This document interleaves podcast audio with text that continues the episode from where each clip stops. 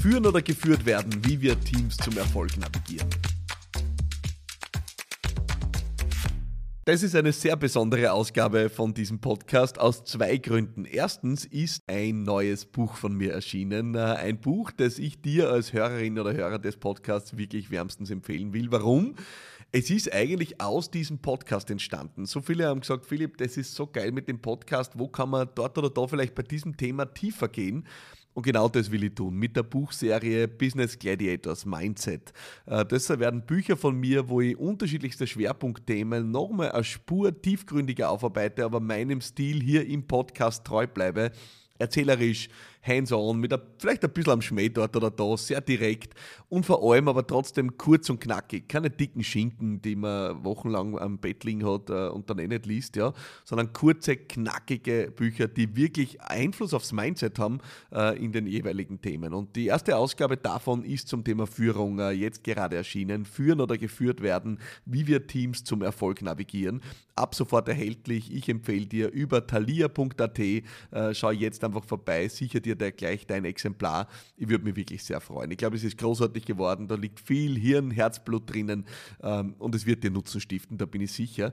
Und deswegen äh, freut es mich sehr, dass die Macher mit mir in Linz einen Live-Podcast gehostet haben äh, zum Launch meines Buchs. Und diesen Live-Podcast äh, möchte ich dir jetzt in Koproduktion mit Die Macher äh, zur Verfügung stellen. Äh, wenn du Lust hast, schau auch dort mal vorbei auf diemacher.at. Äh, und jetzt viel Spaß mit dem Live-Podcast von Die Macher und meiner Wenigkeit Philipp Marathaner zum Launch meines Buchs. Herzlich willkommen zu unserer allerersten Live-Podcast-Folge. Wir sitzen heute mal nicht in unserem Podcast-Studio in der Redaktion, sondern im dritten Stock des Thalia in Linz. Und nicht nur neben mir sitzt ein sehr spannender Interviewgast, den ich gleich noch vorstellen werde, sondern vor mir sitzen, ich weiß jetzt nicht die genaue Anzahl, aber auf jeden Fall ungefähr 120 Leute im Publikum. Vielleicht können Sie hier irgendwie kurz bemerkbar machen, sonst klingt das noch fake. Ja.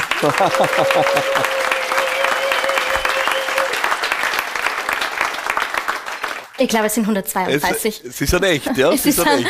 sie sind echt. Und in diesem Raum mag ich gleich mal eine Frage stellen. Was haben der Ernährungsstil und der Führungsstil gemeinsam? Also ich kenne jetzt keine Studie, die sagt, Veganer sind die besseren äh, Führungskräfte, mhm. aber über beide Stile gibt's wahnsinnig viele Bücher. Das ist wohl wahr. Philipp, ich habe dich noch gar nicht vorgestellt. Ja, da bin ich. und jetzt äh, kann man natürlich einmal die durchaus berechtigte Frage stellen, braucht es da unbedingt noch eins, und zwar eins mit dem Titel Führen oder geführt werden, wie man Teams zum Erfolg führt. Und das frage ich ihm jetzt mein Gegenüber, Philipp Madatana, Unternehmer, Podcaster und eben Buchautor. Warum braucht es noch ein Buch zum Thema Leadership? Ich gestehe, die Frage habe ich mir wirklich gestellt und sie ist sogar im Buch drinnen, aber zuerst einmal danke für die Möglichkeit, dass wir das gemeinsam machen. Es taugt mir wirklich extrem. Also ich bin ein großer Fan von Die Macher. Ich finde es grandios, dass wir das da heute gemeinsam machen. Äh, so viele Leute bei Thalia. Ähm, richtig lässig. Und danke, dass wir das rund um das Buch machen können, ja, weil die Frage, ob es wirklich noch ein Buch braucht, die habe ich mir gestellt, äh, aber ich habe für mich zwei Fragen mit kräftigem Ja beantwortet. Die erste Frage war, braucht es überhaupt ein Buch? Ja, ähm, und die Wahrheit ist, ich mache seit fast drei Jahren oder über drei Jahren meinen Podcast und habe einfach eins festgestellt, die, der Nutzen, den du stiften kannst mit kompakten, kurzen, knackigen Erzählungen, also einer erzählungsorientierten Vermittlung von Erfahrung. Ja, nicht so äh, Bücherwiesen, trockene Theorie, elendslang, ja, sondern einfach kurz, knackig auf den Punkt. Das ist das, was Menschen, die was weiterbringen wollen im Leben und damit oft wenig Zeit haben, sehr zu schätzen wissen. Deswegen funktioniert, glaube ich, der Podcast mit 12 bis 15 Minuten relativ gut, ja, im Vergleich zu Podcasts, die oft Stunden dauern, für die ich keine Zeit habe und die meisten anderen auch nicht. Und deswegen hoffe ich auch, dass dieses Buch einen Nutzen stiftet, weil, wie man schon sieht, äh, es ist kein 1000 Seiten Schinken, ja, äh, der im Regal verendet, sondern es ist äh, kurz und knackig auf den Punkt, weil ich habe eines nicht getan und das ist ein Buch für mich schreiben. Ja, ich brauche für mich kein Buch. In meinem Regal stehen auch tausend Bücher, ja. Äh, und ich brauche auch nicht ein Buch, das dick ist, um zu sagen, dass ich besonders gescheit bin, ja. Ähm, sondern ich will ein Buch, das Wirkung stiftet. Ich will ein Buch, das gelesen wird und ehrlicherweise, und das ist natürlich eine hohe Ambition, ich will ein Buch, das gern öfter gelesen wird. Und die Wahrscheinlichkeit, dass das passiert, ist viel höher, wenn es kurz und kompakt ist. Also deswegen die Entscheidung, ja, es braucht ein Buch, äh, aber es braucht ein anderes Buch. Und deswegen ist ein anderes Konzept dahinter. Und die zweite Entscheidung war ein klares Ja zu, es braucht ein Buch zum Thema Führung, weil ich einfach davon überzeugt bin, dass Führung die Antwort ist auf so viele Fragen unserer Zeit. Und jetzt will ich noch gar nicht so tief reintauchen, aber nur ein paar Stichworte. Das eine, was niemanden überraschen wird, Arbeitsmarkt, ja, alle ringen um Leid äh, und, und schauen, dass sie Support kriegen durch Mitarbeiterinnen und Mitarbeiter. Und die Wahrheit ist, ähm, einer der wichtigsten Faktoren, damit sie Leute wohlfühlen, ist halt einmal Führung und Unternehmenskultur und es ist auch der Grund, warum Menschen Unternehmen verlassen. 50 Prozent von denen, die nicht äh, eine gute Situation haben mit ihrer Führungskraft, werden in den nächsten zwölf Monaten ihren Job kündigen. So, also da braucht man immer weiter diskutieren. Äh, zweiter Punkt, wirtschaftliche Situation. 120 Milliarden Euro werden in Deutschland alleine in einem Jahr in Unternehmen an Wertschöpfung durch schlechte Führung vernichtet. Ja, also runtergerechnet 12 Milliarden Euro im Jahr in Österreich, ja, äh, vielleicht bei uns sogar ein bisschen mehr, you never know, ja.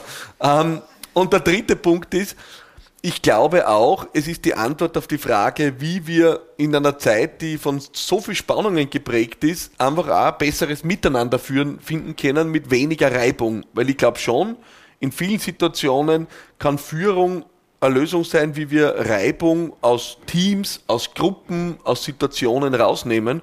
Und deswegen haben wir gedacht, ja, ein Buch und ja zum Thema Führung. Philipp, hast du heute schon mal in den Spiegel geschaut? Na, das war heute schon schwierig, weil wir haben gestern sehr, äh, wir haben gestern äh, Aber nur ganz kurz, das ist nicht böse gemeint, ja. sondern du schreibst in deinem Buch, das ist das wichtigste Werkzeug, der Spiegel für eine Führungskraft. Ja, aber ich habe heute die Augen zugemacht in der Früh. Also insofern so eher so schmal, weil es hat gestern ein bisschen länger gedauert. Äh, und äh, hat heute sehr, sehr früh begonnen. Ja. Ähm, also es war eher mit, äh, mit schmalem Blick heute in der Früh. Ja. Wer unseren Podcast kennt, der weiß, wir starten immer mit einer Aufwärmrunde. Ah ja. Heißt jetzt fürs Publikum, wer möchte, kann äh, Sit-ups, Kniebeugen oder ähnliche schreckliche Dinge machen. Bei dir weiß ich, das ist du und der Sport genau. sind nicht die besten Freunde. Wir machen Sport im Kopf. Wir Grandios. nennen das Gedankensprung. Grandios. Ich habe sieben kurze quasi Gedanken, Satzanfänge mitgebracht und du vervollständigst die mhm. einfach auch ganz kurz und spontan. Daran habe ich erkannt, dass ich das Zeug zur Führungskraft habe. ähm, das, ich weiß nicht, ob ich es erkannt habe, dass ich das Zeug habe. Ich, was ich jedenfalls erkannt habe früh, ist, dass ich Lust auf Führung habe. Das Zeug zur Führungskraft, das ich glaube nicht, dass ich diesen Moment jemals gehabt habe. Wirklich nicht. Aber ich habe erkannt, ich habe Lust auf Führung. Das habe ich sehr früh erkannt. Ja. Bevor ich eine große Entscheidung treffe, ja, versuche ich immer in meinen Bauch reinzuhören, weil ich weiß, dass dort die Antwort ist. Ja, durchs Nachdenken sind da selten gescheite Dinge rauskommen bei mir. Ähm, also ich versuche wirklich äh, auf den Bauch zu hören. Ja. Das würde ich meinem 18-jährigen Ich sagen. Ja, steigert die nicht gar so eine.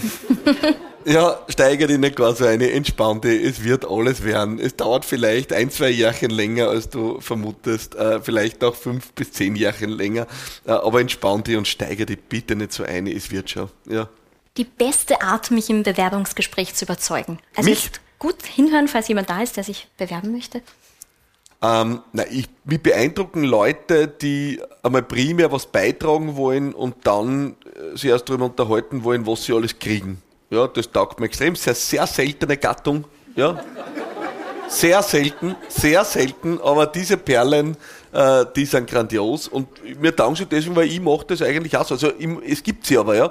Also ich habe Leute, sind teilweise auch, manchmal waren es auch Freelancer, manchmal waren es Mitarbeiterinnen und Mitarbeiter, die haben gesagt, weißt du was, arbeiten wir einfach einmal zusammen einen Monat, schauen wir, wie wir funktionieren und über das Gehalt reden wir dann. Und ich muss ehrlich sagen, verdammt gescheite Strategie für Leute, die sich reinhauen. Na, ist eine Tatsache. Wenn du jemand bist, der sich reinhaut, ja, ist das eine unendlich gescheite Strategie, weil die Wahrheit, dass du eine signifikant bessere Ausgangslage hast für die Gehaltsverhandlung, wenn du schon ein Proof of Concept ab, abgeliefert hast, ist extrem hoch.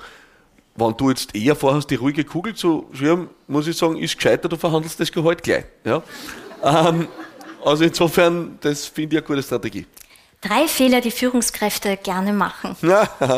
ähm, jetzt ich hoffe, ich spreche nicht gleich den Podcast. Ja. Ähm, also die erste Sache ist, ist ganz klar.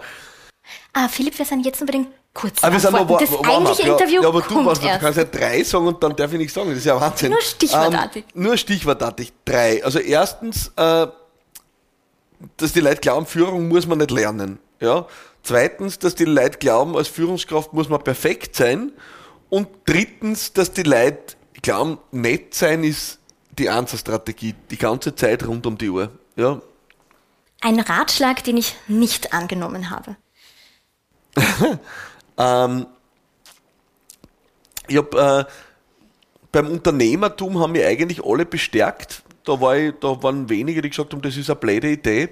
Ähm, ich weiß, fällt mir jetzt gar nichts Großes ein, muss ich sagen. Ich bin sehr, also ich, ich höre gern, ich umgib mich mit sehr gescheiten Leuten und höre dementsprechend extrem gern, was die für Ratschläge haben. Ja.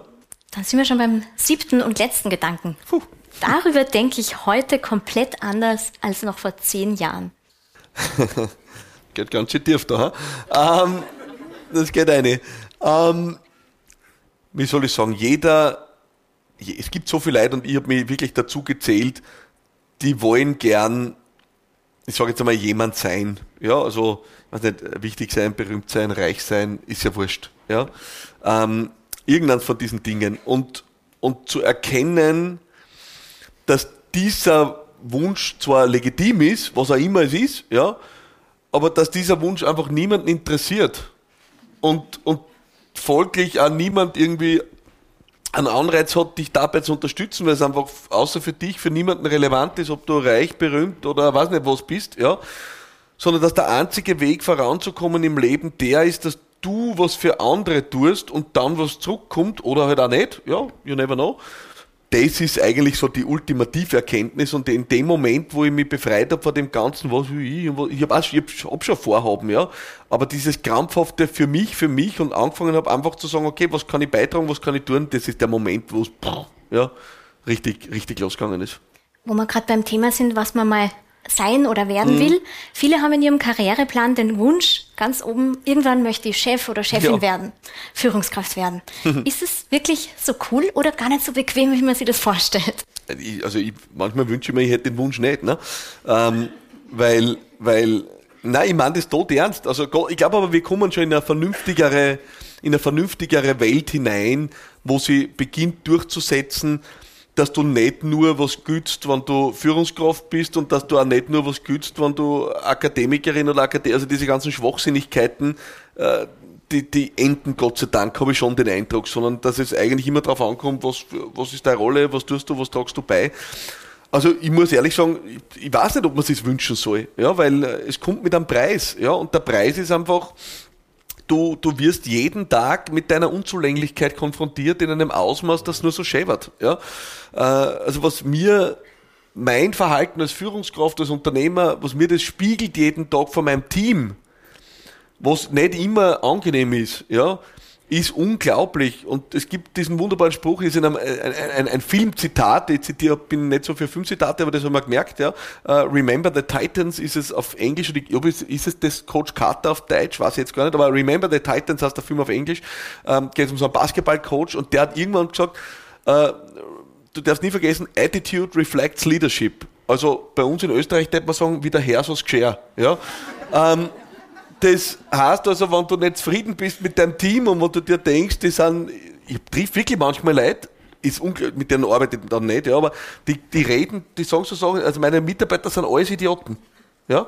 Sind alles, alles Idioten, alles Idioten. Und meistens, wenn ich gut drauf bin, sage ich dann so Dinge wie, und es wird einen Grund haben, warum sie die um die sammeln. Ja? Weil Attitude reflects Leadership kommt dann seltener Zusammenarbeit aus, könnt ihr euch vorstellen, ja. Aber aber ich will ja nicht in dem Fall. Also wer will mit solchen Leuten arbeiten? Das interessiert ja keinen, ja. Aber Antwort auf die Frage, überleg das gut, weil es ist wirklich hart. Ja, es ist wirklich hart. Du wirst jeden Tag konfrontiert mit deiner eigenen Unzulänglichkeit. Ja. Und wenn das irgendwann, wer da Lust drauf hat, welcome. Kannst natürlich viel bewegen. Aber ich glaube, anders ist auch kein Motto, ehrlich gesagt. Ich habe dein Buch am Samstag gelesen. Ja. Und ich muss gleich mal eins dazu sagen, es ist nicht familienfreundlich, weil man ist dann kurz mal nicht ansprechbar für irgendwen. Aber es ist eben so gut geschrieben, Ach. dass man wirklich reinkippt.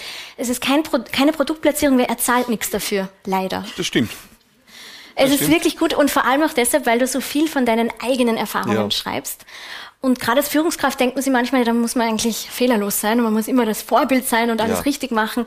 Und dann merkt man, nein, sogar jemand wie du äh, hat mhm. einige Fehler gemacht und du schreibst ja. auch über viele Emotionen, die da vorkommen. Ja. Welche Emotionen sind denn ganz normal als Führungskraft und wann sollte aber vielleicht doch die Alarmglocke läuten, dass man merkt, okay, vielleicht ist man ohne Führungsaufgabe glücklicher. Ähm, also Emotionen habe ich, glaube ich, als Führungskraft alle schon gehabt, muss ich ehrlich gestehen. Ja? Also äh, Frust, Zorn, Ärger, Angst, Sorgen, alles. Alles, die volle Emotion. Natürlich auch Freude, Erfüllung, Glücksgefühl hätte ich fast vergessen. Ja? Ähm, äh, also habe ich wirklich alles durchgemacht, weil es teilweise wirklich natürlich ein Wahnsinn ist, womit du konfrontiert wirst. Ähm, also Gefühle habe ich alle durch. Ähm, wann ich mir überlegen sollte, dass es nichts für mich ist, naja, schon der Punkt, wann ich draufkomme, es, es kostet mich jeden Tag mehr Energie und Kraft, als es mir gibt, ist grundsätzlich mein Maßstab für alles im Leben, äh, wo ich überprüfen sollte, gibt mir was mehr Energie, als es mir kostet, unterm Strich, ja. Das ist der Grund, warum ich jetzt nicht so der Ansatz-Kandidat bin für Work-Life-Balance, ja, wo das ist, taugt mir jetzt einfach nicht, weil, wenn ich sage, also Arbeit quasi ist das Gegenteil von Leben, ja, das ist jetzt nichts für mich, weil dann hätte ich extrem wenig Leben. Ähm, und das taugt mir nicht. Aber jetzt Energy Balance, also zu schauen, dass die Dinge, die tue, mir Kraft geben und nicht ich mehr Energie investiere, als ich habe, das ist eine extrem vernünftige Sache. Und das gilt für alles im Leben, auch für Führung. Wenn ich merke, ich leide einfach den ganzen Tag und meine Energie wird jeden Tag weniger, dann gibt es ja nur zwei Möglichkeiten. Entweder du änderst was. Produktplatzierung, ja. Ähm, nein, du änderst was, du fängst einmal an, als Führungskraft was zu ändern. Die meisten Leute tun ja, arbeiten ja zu wenig an sich, ja. Oder du lässt das bleiben. Ich versuche immer zuerst einmal, dass man was ändert, ja. Ähm, es gibt aus vielen dieser Dinge einen Ausweg. Ja, und die meisten Ursachen, dass Führungskräfte am Ende dann frustriert sind oder fertig sind mit der Welt, das ist, sind immer die gleichen Sachen. Ja. Wahrscheinlich, wenn wir jetzt eine Umfrage machen, was ist so die wichtigste Aufgabe einer Führungskraft, würde wahrscheinlich oft kommen, Mitarbeiter zu motivieren. Ja. Du stellst aber im Buch die Frage, was wäre, wenn wir statt uns den Kopf über Mitarbeitermotivation zu zerbrechen, Menschen im Team hätten, die motiviert sind? Ja, also ich, ich bin mir bewusst, dass dieser Ansatz oder der Gedanke in Zeiten von äh, Fachkräftemangel fast obszön anmutet, wenn ich das so sage, ist mir total bewusst, ja. Aber es ist schon eine Sache, die ich festgestellt habe, ist, ähm, Unternehmen beschäftigen sich oft, und so Suchfelder, Unternehmen, die sich extrem viel beschäftigt mit Regeln, Policies, alles Mögliche, ja, die versuchen oft, äh, die falschen Leute mit den Regeln zum richtigen Verhalten zu bringen. Ja? Und da denke ich mir einfach, wenn ich nicht die falschen Leute hätte, sondern die richtigen Leute, dann brauche ich auch weniger Regeln und Policies und was nicht. Also wenn ich die richtigen, mit die richtigen Leuten meine ich immer Menschen, die die Werte teilen, für die ich auch stehe. Also wenn ich, wenn ich äh, anständige Leute ausstehe, dann brauche ich, brauche ich weniger Kontrollmechanismen. Ja? Kann man immer wieder mal einen Fehler machen? Ja, kann man machen, natürlich, aber ich stelle einfach die Frage, muss es immer sein, Regeln, Policies und Code, kann ich einfach einmal zur Erkenntnis kommen, vielleicht habe ich wen, also Pünktlichkeit, ja. Wie bringe ich die Leute zur Pünktlichkeit? Na, du stößt Leute, die pünktlich sind. Ja. Ähm, ich meine das ernst. Und wie lange braucht jemand, der nicht pünktlich ist, um es zu ändern? Aus meiner Sicht so lang. Ja, also das ist ja ganz einfach. Du bist einfach morgen pünktlich, dann hast du das geändert. Und wenn jemand das nicht tut, dann kannst du 100 Jahre dran rumdoktern. Das wird nicht werden, ja, äh, weil Menschen einfach total falsch einschätzen, wie lange jemand braucht, um sich zu verändern. Ja? Die Leute glauben, du brauchst sechs Jahre, um zum Rauchen aufzuhören. Ja? Das ist völliger Schwachsinn. Du brauchst sechs Jahre, um dich zu entscheiden, dass du zum Rauchen aufhörst. Das Rauchen aufhören selber geht dann extrem schnell, nämlich innerhalb von einer Sekunde. Du rauchst einfach die nächste Chick nicht. Ja? Dann hast du zum Rauchen aufgehört. Also das braucht nicht lang, ist keine Wissenschaft. Ja? Aber die Leute brauchen lang, dass sie eine Entscheidung treffen. Und jetzt bin ich beim Thema Führung, wir beim Thema Unpünktlichkeit. Ich meine, was, wie lange muss ich wochenlange Seminare besuchen, dass ich lerne, pünktlich zu sein? Das ist doch kompletter Schwachsinn. Es ist die Frage, ist eine Mitarbeiterin, ein Mitarbeiter bereit, sich zu entscheiden, jetzt pünktlich zu sein? Und es ist eine Entscheidung. Und vielleicht, wenn es darum geht, ob der Job dran hängt, vielleicht ist die Entscheidung dann leichter getroffen. Ich weiß es nicht. Aber das ist das, was von Führungskräften erwartet ist, diese Klarheit zu schaffen und die richtigen Leute einzustellen, heute für, für wichtiger als, als immer nur Cheering, Cheering. Und es steht auch im Buch, kleiner Teaser, ich bin der größte Freund von Wertschätzung. Also nur, dass man jetzt nicht glaubt, da, da wird, die, wird die Peitsche geschwungen. Ja. Ähm, ich bin ein extremer Freund von wertschätzendem, respektvollen Verhalten, aber es braucht halt immer zwei Teile oder zwei Seiten. Jetzt haben wir aber eine spezielle Situation am Arbeitsmarkt. Mhm. Und die Entscheidung, dass man sich von jemandem trennt, ist nicht ganz so mhm. einfach. Da stehen jetzt nicht gleich 100, die dann das pünktlich so, ja. sind, hochmotiviert ja. und leistungsbereit. Ja. Was macht denn diese Situation am Arbeitsmarkt, also dieser Arbeitskräftemangel, mhm. mit den Führungskräften? Passieren dadurch Führungsfehler? Ja klar, äh, weil viele Führungskräfte sich schon einfach einmal nicht auszusprechen trauen, was sie von ihrem Team erwarten, weil sie Sorge haben, am nächsten Tag kündigen alle. Ne? Ist Tatsache, also das klingt jetzt total absurd, ne, aber ich habe ja jeden Tag mit Führungskräften zu tun, die sagen, ja, ich bin nicht zufrieden, was soll ich tun, ich kann nichts sagen, weil wenn ich was sage, steht er vor, der kündigt morgen. Das heißt, die sind alle wirklich, äh, verletzen jeden Tag ihre eigene Integrität in einem Ausmaß, dass da an die Haare greifen willst, ja, weil sie einfach nicht sagen, was ihre Erwartung ist, weil sie Angst haben, am nächsten, Leid ist, am nächsten Tag ist Massenkündigung. So, und durch diesen Angsttunnel musst du einfach einmal durch, weil dann wirst du feststellen, hoppala, wenn du es einmal ausprobierst, jetzt sagst du, du, ganz ehrlich, du bist heute schon wieder zu spät gewesen und ich sag dir ganz ehrlich, es taugt mir nicht. Ja, und meine Erwartung ist, du bist morgen pünktlich und auf Dauer, wenn du das nicht hinkriegst mit der Pünktlichkeit, wird das mit uns zwar nichts. Also hätte ich vorgeschlagen, du änderst das jetzt. Ja. Und Überraschung, die Person wird nicht kündigen morgen. Ja, es ist so. Also, und, und vielleicht tut einer in 100, ist ja auch okay. Aber die Wahrheit ist, die Angst ist so vielfach unbegründet, dass ich meine Aufgabe als Führungskraft wahrnehme und die Aufgabe ist halt einmal nicht nur Kraft geben und, und, und damit Rückenwind und Motivation, nicht nur kümmern und Empathie zeigen, sondern eben auch Klarheit in den Erwartungen zu schaffen. Ja? Und ich weiß nicht, wie es euch geht, ja, aber wenn ich mich zurückerinnere, ich war ja Angestellter, auch lange genug, die Chefs, an die ich mich erinnere, wo ich sage, das war ein richtig guter Chef oder eine richtig gute Chefin, das waren nicht die, die den ganzen Tag Ei Ei gemacht haben mit mir, sondern es waren die, die mich gepusht haben, gefordert haben und geschaut haben, dass ich mich weiterentwickle und mir teilweise wirklich Pain in the Ass waren und mich teil mitbeteiligt worden, dass ich zu dem geworden bin, was ich heute bin. Diesen Menschen bin ich dankbar. Ja? Und während so viele Führungskräfte glauben, sie ernten Dankbarkeit, wenn sie immer nur Ei Ei machen, kommt die wahre Dankbarkeit, auch schon wieder Verwechslung von Ursache und Wirkung, kommt damit, dass du einmal Leid pusht, forderst, Erwartungen äußerst, schaust, dass die Leute über sich hinauswachsen und vor dem fürchten sie so viele, aus meiner Sicht unbegründet. Wir fahren Anfang Dezember, also bald, auf unser nächstes Team-Event und oh. ich freue mich eigentlich total drauf. Schön. Und dann lese in deinem Buch Teambuilding-Events, neueste Leadership-Konzepte. Nichts davon wird das Team retten oder die richtigen Mitarbeiter binden.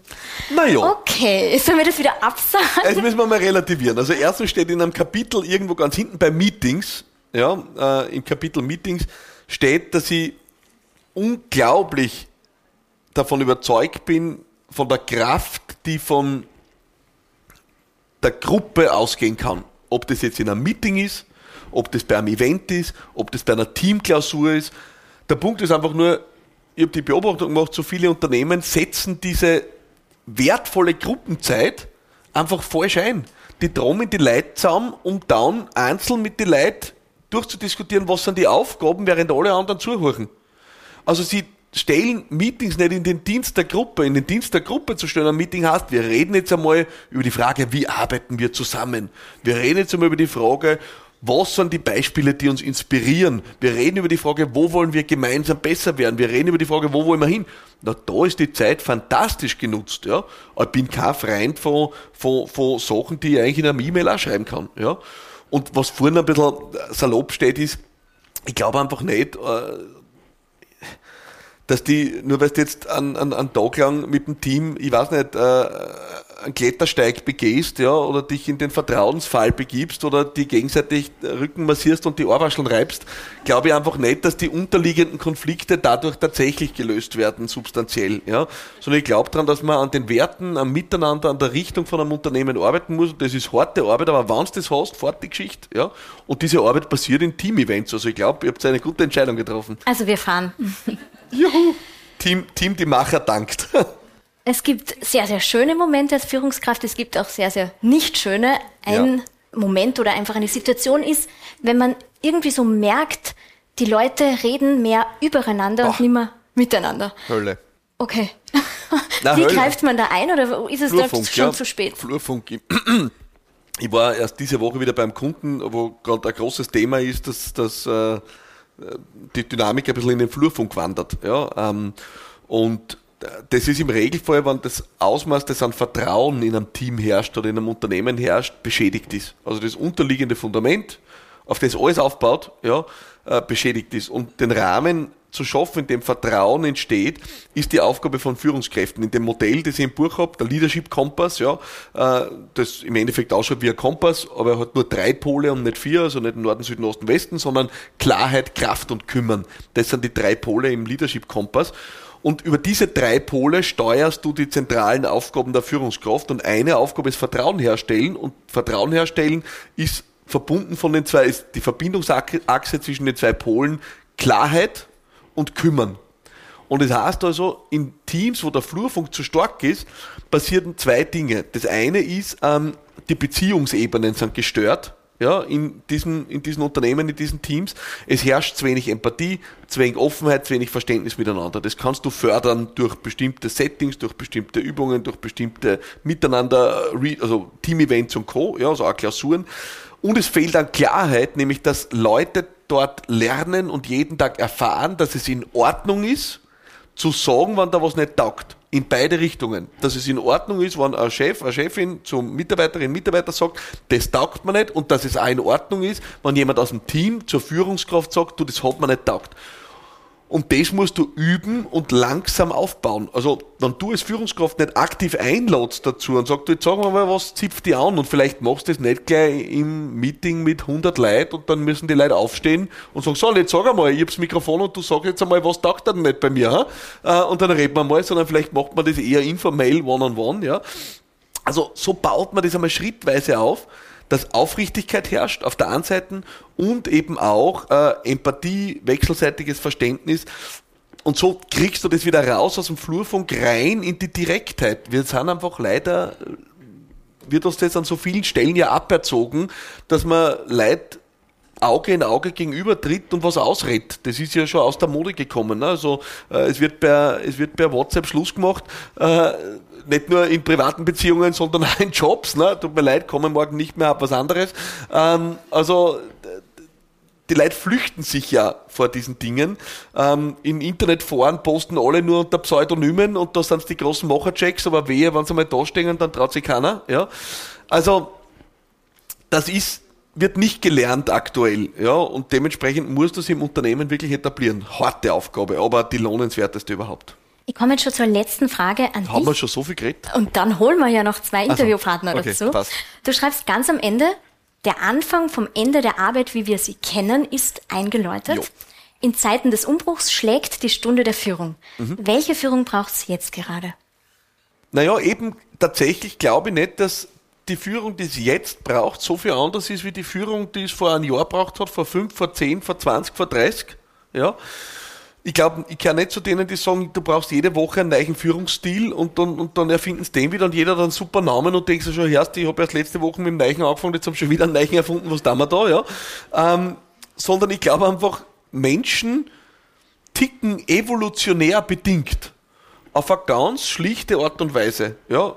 Seit hunderttausenden Jahren rotten wir Menschen uns zusammen noch nicht immer so edel, wie wir da jetzt gerade beim Talier, sondern früher halt eher rau ums Lagerfeuer vor der Höhle, ja, in Stämmen, irgendwann einmal dann in Vereinen, in Verbänden, irgendwann in Unternehmen, irgendwann äh, immer schon in der Familie, im Familienverband. Also wir rotten uns immer schon zusammen in Gruppen. Es ist die menschliche Natur. Das hat nichts zu tun mit Harvard Business Review. Ja, das ist die menschliche Natur. Und die menschliche Natur sagt einfach, es gibt bestimmte Erwartungen von Menschen an eine funktionierende Gruppe. Und da gibt es ein Kapitel im Buch, das heißt der Wert einer guten Party. Da habe ich so ein Beispiel drin, wenn du auf eine Party gehst. Es ist komplett normal, du gehst bei der Tür rein, alle, wie wir heute herkommen sind. Jeder checkt einmal die Lage ab, oder? Wie ist es da? Wo sind die Sessel? Wo ist die Bar? Wo ist das Buffet? Wo komme ich wieder raus? Ja, falls mir nicht taugt, wo ist der schnellste Weg? Wo bin ich unbemerkt? Wir checken einmal die Lage. Wird da gelacht? Wird da geredet? Wird da trunken? Wird da, weiß ich nicht, ja? Warum? Weil wir einen sicheren Rahmen suchen. Das ist Evolution. Wir brauchen einen sicheren Rahmen. Und wir wollen auch jemanden, der sagt, wie der Hase läuft. Deswegen ist es so wichtig, wenn du auf die Bühne kommst und sagst, Freunde, so läuft es jetzt. Jetzt passiert das, dann kommt der Podcast, Essen, Trinken gibt's später. So denkt sich jeder, passt, da kann ich so eine klare Ansage, weiß ich, was ich zu tun habe und super. Und jeder kann sich entspannen. Niemand muss jetzt da in die Verantwortung gehen.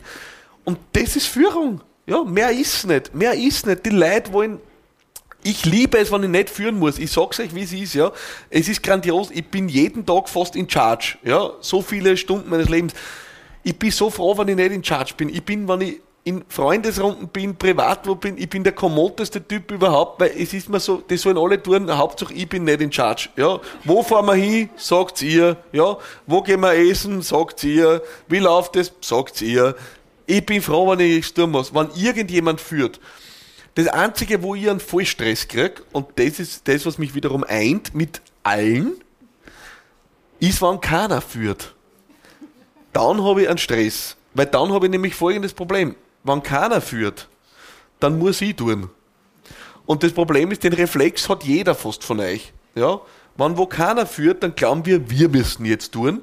Und dann passieren eigenartige Dinge. Ja? Das sind dann das, was könnt ihr euch anschauen in der Fußgängerzone, wenn die Hundal mit ihren Herrchen und Frauchen Gasse gingen. Ne?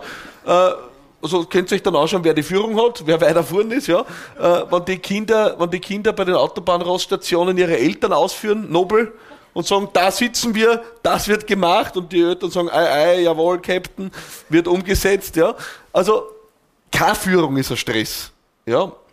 Wenn Führung da ist, ist alles smooth and easy. Jetzt habe ich sogar die Frage vergessen, aber ich hoffe, es war eine gute Antwort.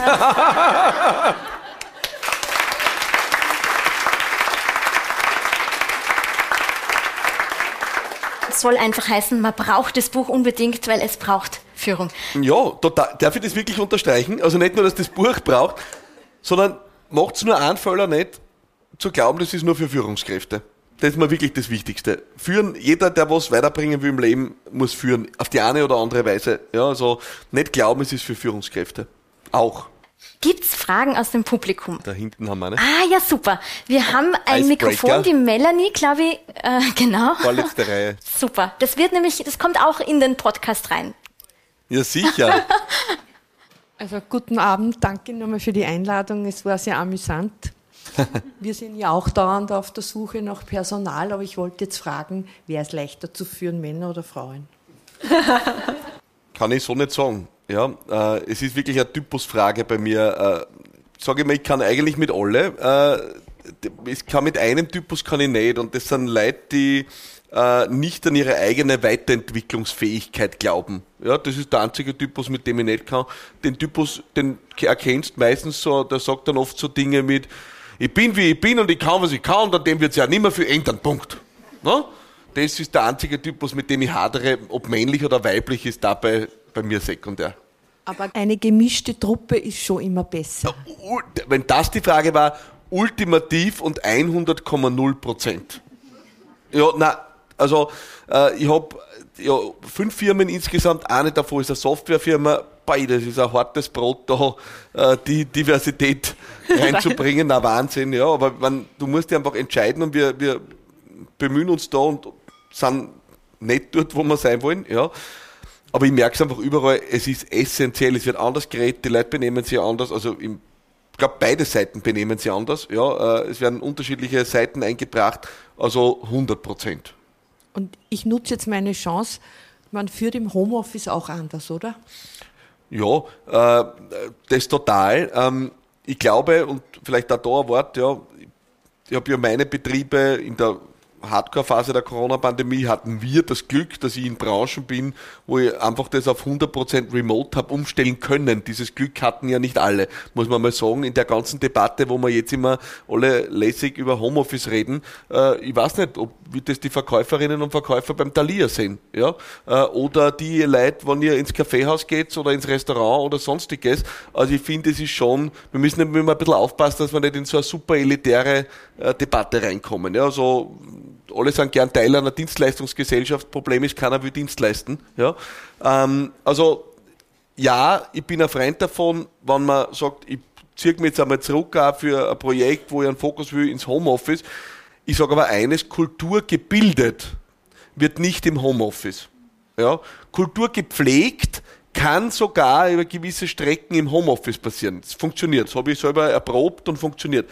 Kultur gebildet wird nicht im Homeoffice. Also deswegen, ich habe auch, wir haben Mitarbeiter teilweise in der Softwarefirma auch international. Das ist mir komplett wurscht, woher die kommen. Aber die ersten zwei, drei Monate sind sie mal da. Ja, weil da lernen wir uns einmal kennen aus nächster Nähe und schauen einmal, ob das anständige Leute sind, wie sie die benehmen, wie die mit anderen tun. Äh, das möchte ich nicht, dass sich da wer hinterm Bildschirm versteckt. Danach können wir über alles reden, weil gerade im Softwarebereich ist ja komplett wurscht, wo die alle sitzen. Ja, ähm, aber so fangen wir nicht an. Ja. Gibt es noch eine Frage? Bitte gern, Melanie. Ich hätte eine Frage an den Philipp. Und zwar gibt es ja die Strategie, äh, von Jack Welk, dass man jedes Jahr 10% der Mitarbeiter entlassen soll. Ich würde fragen, was hältst du von der Strategie? Ja, es ist schon Hardcore, ist schon Hardcore Ami-Style, ne? Ähm, gibt's nichts, aber es, ich sage mal, es ist insofern was dran und ich, ich würde sie nicht vom Tisch wischen. Also jedenfalls dringend empfehle, dass ich mich einmal im Jahr heute fast für wenig, ja, äh, aber sagen wir mal, einmal im Jahr mit der Frage beschäftige, wer sind die Leute im Team, die wirklich äh, das Ende unter Anführungszeichen der Leistungskette bilden, die also wirklich nicht performen in ihrem Job und dir die Frage kritisch zu stellen, wie lang schaust du da noch zu? Ja, ähm, bewegt sich dort was in ausreichender Geschwindigkeit in die richtige Richtung? Und wenn nein, bist du, wann bist du bereit, der Konsequenz zu ziehen? Das halte ich für extrem vernünftig. Ob das jetzt sein muss, dass ich jedes Jahr einen harten 10%-Schnitt zurück, das ist jetzt die Hardcore-Auslegung. Aber die Frage dir zu stellen, wer sind die Leute, wo ich eigentlich am wenigsten zufrieden bin und dir das einmal ehrlich einzugestehen und Maßnahmen zu setzen, entweder, dass sie was entwickelt und wenn sie nichts entwickelt, sehr wohl auch in der Konsequenz, halte ich für extrem vernünftig. Weil vor dem drucken wir uns. Und die Regel heißt einfach, druck die nicht, sondern setz die einmal im Jahr hin und, und sei ehrlich zu dir selber, wo es funktioniert und wo nicht. Ja? Dann haben wir noch eine Frage von der Antje. Macht es einen Unterschied, ob man ähm, führt und selbstständig ist oder führt und angestellt ist? Also ich kann es, äh, ich glaube, es gibt beides ehrlicherweise. Ja, äh, also ich kann auch sagen, in all meinen Firmen, dass die Geschäftsführerinnen und Geschäftsführer da mit einem unternehmerischen Ansatz drinnen sind und, und die behandeln diese Unternehmen wie ihre eigenen und führen also genau gleich, obwohl sie teilweise eh beteiligte Mitunternehmerinnen sind, oder eigentlich, ja, alle, aber nicht immer schon gewesen sind und auch in der Zeit, wo sie es noch nicht waren, haben sie es genauso geführt, wie sie es jetzt führen. Ja? Ähm, ich glaube aber nicht, dass das jeder so tut. Ja? Also ich glaube nicht, dass jeder auch Führungskraft ist und gleichzeitig unternehmerisch.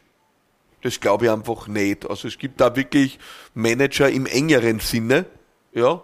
Äh, das gibt es auch, wo die unternehmerische Komponente weniger ausgeprägt ist und da kann es, glaube ich, schon einen Unterschied machen. Ich, ich erlebe aber eben, es gibt diese Schnittmenge und in meinen Firmen habe ich es Gott sei Dank. Letzte Chance noch für eine Frage. Äh, Im Kontext der KI wurde schon angesprochen, dass es ganz viele individuelle äh, Personen gibt in so einem Team, sei es noch so groß. Und Individu Individuen bedeuten auch immer, dass jeder einzelne Befindlichkeiten hat, dass jeder mhm. äh, eigene Bedürfnisse hat, jeder auch anders auf Kritik reagiert. Manche brauchen es ein bisschen härter, manche ein bisschen äh, softer, das ist ganz normal. Was ist da der richtige Ansatz? Die Brechstange, weil ich bin der Fixstern, oder wirklich auf jeden Einzelnen eingehen? Ein paar Gedanken dazu. Es gibt einen Grund, warum du eigentlich sagst, dass du nicht wirklich mehr als sieben bis zehn Direct Reports haben kannst. Ja, Warum? Weil du auf so viel Leute sonst auch nicht irgendwie eingehen kannst. Ich bin schon davon überzeugt, dass du individuell auf Leute eingehen sollst, insofern als du wissen sollst, was treibt Menschen, was ist denen wichtig? Dem einen ist das Gehalt wichtig, der andere möchte gern, äh, dem ist das Wichtigste, dass er jede Woche, dreimal in der Woche seine Yogastunde hat äh, und, und dafür arbeitet er am Abend gern länger. Die eine macht extrem gern genaue Arbeiten, einfach abarbeiten, die dritten wollen sie verwirklichen. Du brauchst ja eh unterschiedliche Typen im Team, also musst du sie in dem Sinne unterschiedlich führen, als du natürlich jeden Menschen so nehmen wirst, äh, musst, wie sie, wie sie, wie sie sind ich würde kein Führungsmodell haben, wenn ich nicht daran glauben würde, dass alle Menschen in einer ausgewogenen Führung die Dimensionen Klarheit, Kraft und Kümmern brauchen, um einen Rahmen vorzufinden. Das heißt, das braucht aber der Vermittlungsansatz wird unterschiedlich sein. Und letzter Punkt, eine Sache ist zumindest bei mir nicht verhandelbar und das sind gemeinsame Werte, auf die man sich committet. Das individuell äh, ist das, was über diese Werte hinausgeht. Die Werte sind eine Schnittmenge auf die wir uns gemeinsam committen, die sind nicht verhandelbar. Ja? Also wenn in meinen äh, und wir aus welchem Grund auch immer, bleiben wir bei dem Beispiel der Pünktlichkeit, ja, äh, in meiner Firma das jetzt so wichtig ist, dass ich sage, das ist ein Standard und ohne das leben wir nicht, weil, ich sage jetzt mal, wir sind, weiß nicht, FedEx, ja, äh, und das gehört einfach zu unserer Kultur, dass wir das lernen, oder würde gehören zu unserer Kultur, dass wir das lernen würden, ähm, dann, na, dann gibt's da keine Individualität. Da bist du entweder pünktlich und du bist dabei oder du bist nicht pünktlich und bist nicht dabei. Ja? Also Werte sind nicht verhandelbar. War da noch eine Hand, glaube ich, ja. Vielen Dank. Herr Marathaner, Sie haben vorhin erwähnt äh, von einem Geschäftsfall aktuell bei Ihnen, bei einer Kundschaft, ja. wo quasi die Flurgespräche überhand nehmen, ja. beziehungsweise immer mehr und mehr kommen. Was wäre jetzt eine einfache, simple Maßnahme, die Wirkung zeigt, solche Flurgespräche, vielleicht die auch schon ein bisschen zu Entrepreneurship äh, führen, äh, ja, ja. entgegenzuwirken? Also äh, habe ich, hab ich ein paar Sachen. Ich glaube, es steht sogar was im Buch, ehrlicherweise. Nein, na, nur na, angeteasert, angeteasert. Geht nicht so in die Tiefe, angeteasert, angeteasert. Bitte nicht schon wieder, ja, Promo, Promo kommt am Schluss. Nein. ähm, äh, ein paar Dinge. Das erste ist, äh, wie ich das selber mal gehabt habe, in einer meiner Firmen vor vielen, vielen Jahren, habe ich die alle mal einpackt und gesagt, Freunde der Berge, wir fahren jetzt zwei Tage auf eine Klausur. Ja? Äh, und dann die Klausur hat folgenden Zweck gehabt, wechselseitiges Verständnis schaffen. Ich habe das erste, was ich dort gemacht habe, war eine Übung, die habe ich mal überlegt, ja, die Übung habe ich genannt, Willkommen in meiner Welt.